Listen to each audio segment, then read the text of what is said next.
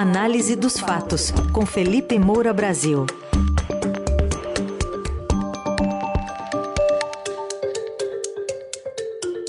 Uma vez Flamengo, sempre Flamengo. Flamengo sempre eu hei de ser. É o maior prazer vê-lo brilhar, seja na terra, seja no mar. Vamos lá, hoje é o som do Tim Maia. Vai receber o Felipe Moura Brasil, que vai falar de decisões. É, decisões do TSE e da Copa do Brasil. Bom dia, Felipe. Salve, salve, Raizen, Carol, equipe da Eldorado FM, melhores ouvintes, é o Felipe Moura Brasil, ou o que sobrou dele. Saudações rubro-negras. Tava curiosa para ouvir a sua voz, viu? Eu estou um completo e absoluto zumbi. Quem quiser se divertir, entra no meu Instagram Stories, que eu filmei eu mesmo comemorando o título, me divertindo horrores Sinto muito para os meus queridos torcedores corintianos que, além de terem perdido, perdido quase o sono, tendo que acordar cedo, ainda me ouvir aqui no rádio comemorando. Mas realmente é uma alegria imensa. Vamos embora. Uma repaginada aí para essa reta final de eleição e muito trabalho, né, Felipe? Grande momento. Não, o Brasil já perdeu a eleição, mas o Flamengo compensa tudo. o otimismo.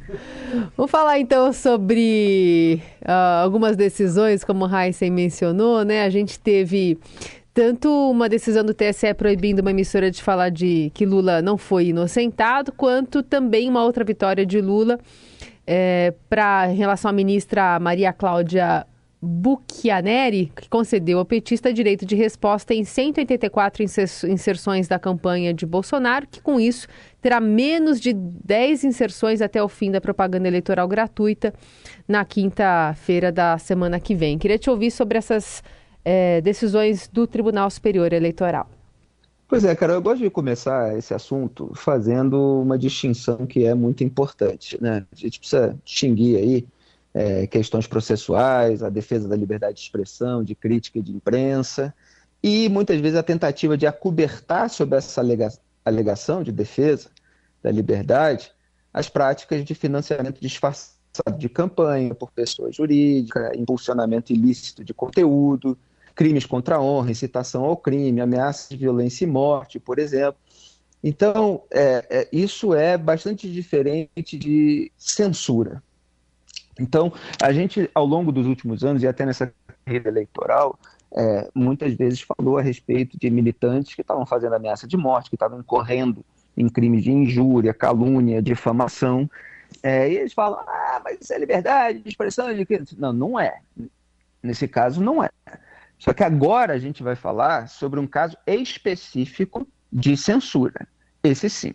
É você proibir que alguém argumente que o Lula não foi inocentado pela justiça. O que se discute aí é a forma de expressão para mostrar aquilo que aconteceu no processo que acabou extinto por prescrição. Então a gente precisa lembrar um pouco dos fatos. O Lula foi condenado em primeira instância pelo então juiz Sérgio Moro a 15 meses da eleição, não foi nada na véspera, né? a Vara Federal de Curitiba recebeu ali é, a denúncia, então houve a investigação, não foi o Moro que fez aquilo, os investigadores da Força Tarefa da Lava Jato, e apresentaram lá, e aquilo andou, e ele foi condenado, e depois veio a confirmação da condenação em segunda instância pelos três desembargadores do TRF4, muita gente nem sequer lembra o nome deles, porque o PT foca o seu na figura do Sérgio Moro, isso é uma estratégia política, é, mas a condenação ainda foi mantida no Superior Tribunal de Justiça. Então foram três, só no caso do triplex do Guarujá, uma turma de até cinco ministros. É, mudaram um pouquinho a dosimetria da pena, o TRF4 aumentou, a, o, o STJ diminuiu um pouco, ficou mais próximo do que o Sérgio Moro tinha feito, mas tudo foi mantido e o STJ já tinha decidido que deveria ter começado sim o processo lá em Curitiba. Mesmo assim, o Supremo Tribunal Federal, anos depois de tudo isso, condenações, investigações, é, declarou que a Vara Federal de Curitiba não era competente, no sentido de jurisdição, não é de qualidade, para tocar esse caso, e que deveria ter começado em Brasília. Quer dizer, se tivesse começado em Brasília, de repente o STJ teria dito que era para ter começado em Curitiba e teria voltado, e assim não haveria fim jamais. Mas o STF também declarou o primeiro juiz a condenar o Lula suspeito, e isso fez com que o caso é, retornasse ali à sua fase mais inicial ainda e recomeçasse lá em Brasília. A Justiça Federal de Brasília, portanto, analisou e viu que não teria tempo é, para que é, houvesse o julgamento dentro do prazo legal. Então, extinguiu o processo por prescrição, que é justamente o fim do transcurso do prazo para que o Estado pudesse punir o réu. E por que não haveria tempo? Porque o Lula tinha mais de 70 anos e, nesse caso, o prazo de prescrição é menor. Então, assim, o Lula é, jamais, no caso do triplex do Guarujá, teve é, um, um julgamento em que se analisou o conjunto probatório e se decidiu que a, aqueles fatos que foram considerados criminosos pela força-tarefa da Lava Jato, pelos juízes de primeira instância, pelos juízes de segunda instância, pelos ministros do STJ, não aconteceram. Ninguém jamais decidiu isso que aqueles fatos não aconteceram. A gente sabe exatamente o que aconteceu. A gente sabe do envolvimento da OAS, a gente sabe é, é, do, do imóvel ali de frente para a praia, uma cobertura, é, de, de, acordo com o próprio zelador do prédio, estava né, reservada ali para o casal Lula e Marisa Letícia. A gente sabe é, que foi encomendada a mesma cozinha do triplex é, do Guarujá para o sítio de Atibaia, que o Lula frequentou 111 vezes, pelo qual foi condenado em duas instâncias é, também. É uma série de elementos probatórios e fica essa síntese publicitária, muitas vezes legitimada pelos porta-vozes oficiais do partido, que não tem prova, etc. As provas levaram a três condenações e jamais ao seu contrário. O que levou à extinção foram manobras jurídicas. Então, é, você dizer que o Lula não foi inocentado é uma discussão sobre a maneira de expressar aquilo que acabou decidido. E isso é uma controvérsia sobre a forma devida para expressar que existe no debate público brasileiro desde que tudo isso aconteceu, que existe dentro do meio jurídico, como mostram muitas manifestações de juristas, de advogados, de especialistas. Tá um monte de reportagem aí ao longo dos últimos anos é, apontando é, essas opiniões e argumentações de parte a parte.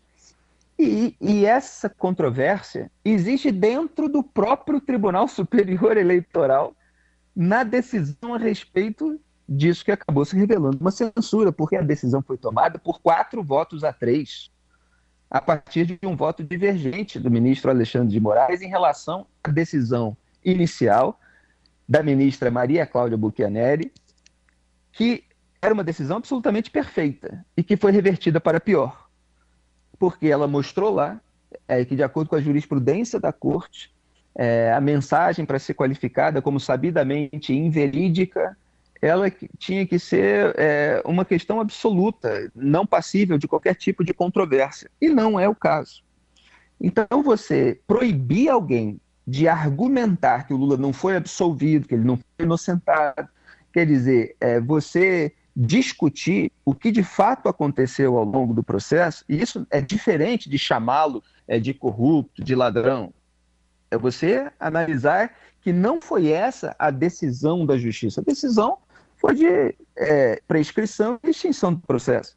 Você proibir que as pessoas falem isso e deixem as pessoas engessadas, é, tendo que tomar cuidado, porque é, senão elas vão ser punidas judicialmente, isso é a mais absoluta e absurda censura. E aí sim é preciso defender a liberdade de expressão, de crítica de imprensa, que a gente defende para os dois lados. E repito, não se pode confundir isso com alegações rasteiras de gente que pratica atos de delinquência real ou virtual e depois alega assim: não, estou apenas praticando aqui a minha liberdade de expressão e de crítica. Não, coisa nenhuma. Mas nesse caso, é preciso manter sim a liberdade de imprensa. E até é, aproveitando essas distinções, já que você colocou aí um outro caso, é, para a gente ver que cada caso é um caso e precisa ser analisado. Na rede social, tudo é censura, o sujeito sai gritando, o outro diz é, que não é, que tinha prova, e nem sabe direito do que está falando. Nesse, nessa outra decisão, 184 inserções da campanha do Jair Bolsonaro, às vezes é a mesma peça, tá, pessoal? Porque parece que são 184 peças diferentes.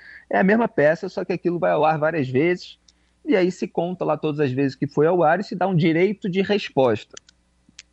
Direito de resposta é diferente de você proibir as pessoas de falar uma coisa, né? Proibir é muito mais grave. Direito de resposta sempre tem, ah, quando a campanha acha que a coisa não está sendo informada do jeito que ela quer. Etc.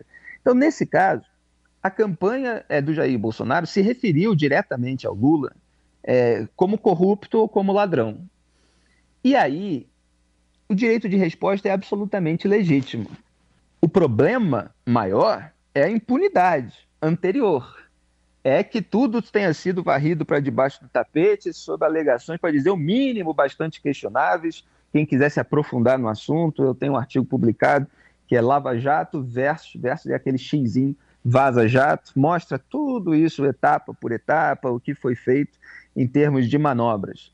Então, assim, você tem um problema anterior da impunidade, mas uma vez que ela existiu, uma vez que o processo foi extinto, você chamar diretamente de corrupto ou de ladrão, porque tem coisas que você pode falar que aconteceu, etc., a pessoa pode tirar a sua própria conclusão, independentemente das questões, das questões processuais. Mas quando você adjetiva negativamente nesse sentido, com essa associação a crimes alegadamente cometidos, aí é, é, direito de resposta sempre aconteceu. É assim, é, mesmo fora do período eleitoral, é assim no período eleitoral, é assim quando tem um debate, a gente viu várias vezes nos últimos debates de TV, quando se faz uma associação é, do adversário com um crime, ele ganha direito de resposta. Não sei se foi uma estratégia da campanha do Lula é, pedir esses direitos só agora, às vésperas da eleição, se eles foram acumulando isso para tornar uma ação maior, se isso aconteceu porque a disputa está mais acirrada e eles viram que é, precisavam reagir, é, mas é uhum. legítimo que o tribunal decida nesse sentido. Muito bem. Direito de resposta que vai agora até o final da campanha com essas inserções todas. Mas queria que você falasse também de um recurso, um outro recurso da campanha do Lula, contra aquela decisão do TSE que proibiu a campanha de explorar as falas do presidente Bolsonaro sobre as meninas venezuelanas. Tinha aquele aspecto da pedofilia que você comentou aqui, mas a, agora Exato. acho que estão indo por outro aspecto, né? Que, que não do cometimento desse crime, porque não houve o crime, mas da, da exploração da prostituição, né? Exatamente. E aí é preciso defender a liberdade de expressão, de crítica e de imprensa, inclusive, dos dois lados, né? Porque a gente vive num nós contra eles, em razão dessas lideranças populistas que ficam dividindo a sociedade em dois campos antagônicos, um mobilizado contra o outro. E aí você tem uma febre, uma epidemia de indignação seletiva. Aí não dá. Então, assim, o recurso da campanha do Lula está na linha daquilo que eu tinha comentado aqui. Se eu não me engano, foi na coluna de ontem, né? Porque com a vitória do Flamengo eu já confundi minha cabeça, nem sei que dia eu tô. Mas é, o que, que aconteceu? A decisão é, do, do Moraes, da Justiça Eleitoral, a respeito desse caso, ela estava proibindo que a campanha petista é, explorasse as declarações de Jair Bolsonaro. Aí você tem um caso de censura. Quer dizer, se o presidente falou aquilo e ele falou, nós mostramos, exibimos aqui as falas dele ontem, é, é, você pode criticar, você tem que poder criticar. A pessoa pode ou não concordar com a crítica mas é passível de crítica. E as pessoas precisam ter essa liberdade. Agora, é, associar o crime de pedofilia, quer dizer, fazer esse tipo de acusação, aí eu volto ao meu argumento do caso anterior. Isso pode gerar uma responsabilização, uma punição, um direito de resposta.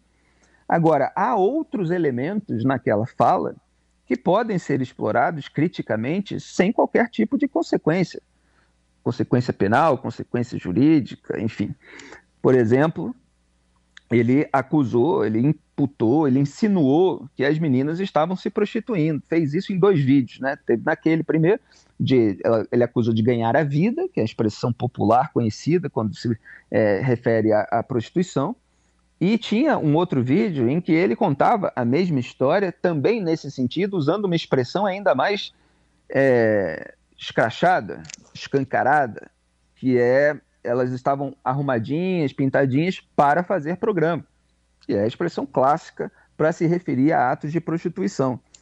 É, então, assim, você não pode impedir uma campanha, ou quem quer que seja, nós jornalistas, inclusive, é de fazer uma crítica a um presidente da República que imputou atos de prostituição a meninas menores de idade. Então a decisão estava completamente estranha, estava embolada, parecia que não se podia explorar falas autênticas, genuínas do presidente da República. Então houve um recurso para saber justamente qual é o alcance daquela decisão. Ele está proibindo só que se acuse o Bolsonaro de pedofilia, e o Bolsonaro não cometeu de fato é um crime de pedofilia no sentido de ter tido um encontro sexual com aquelas meninas, isso não aconteceu, ou se está é, impedindo tudo. E não pode impedir tudo.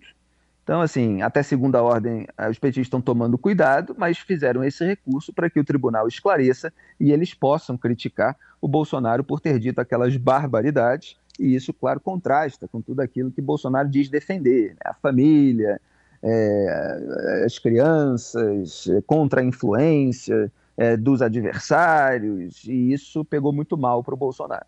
Muito bem, aí está Felipe Moura Brasil com a coluna de hoje, que daqui a pouquinho você poderá ouvir também no Estadão, no Eldorado, radioeldorado.com.br e ainda nas plataformas digitais de áudio hoje com trilha sonora do Tim Maia. Obrigado, até amanhã, Felipe. Que maravilha ouvir esse hino. Muito obrigado pela homenagem. E eu quero homenagear ele, Rodinei, Rodilindo, que fez o gol de pênalti, que deu pra gente o título. Com emoção é mais gostoso. Saudações rubro-negras Ro... e até. Hoje é que dia mesmo?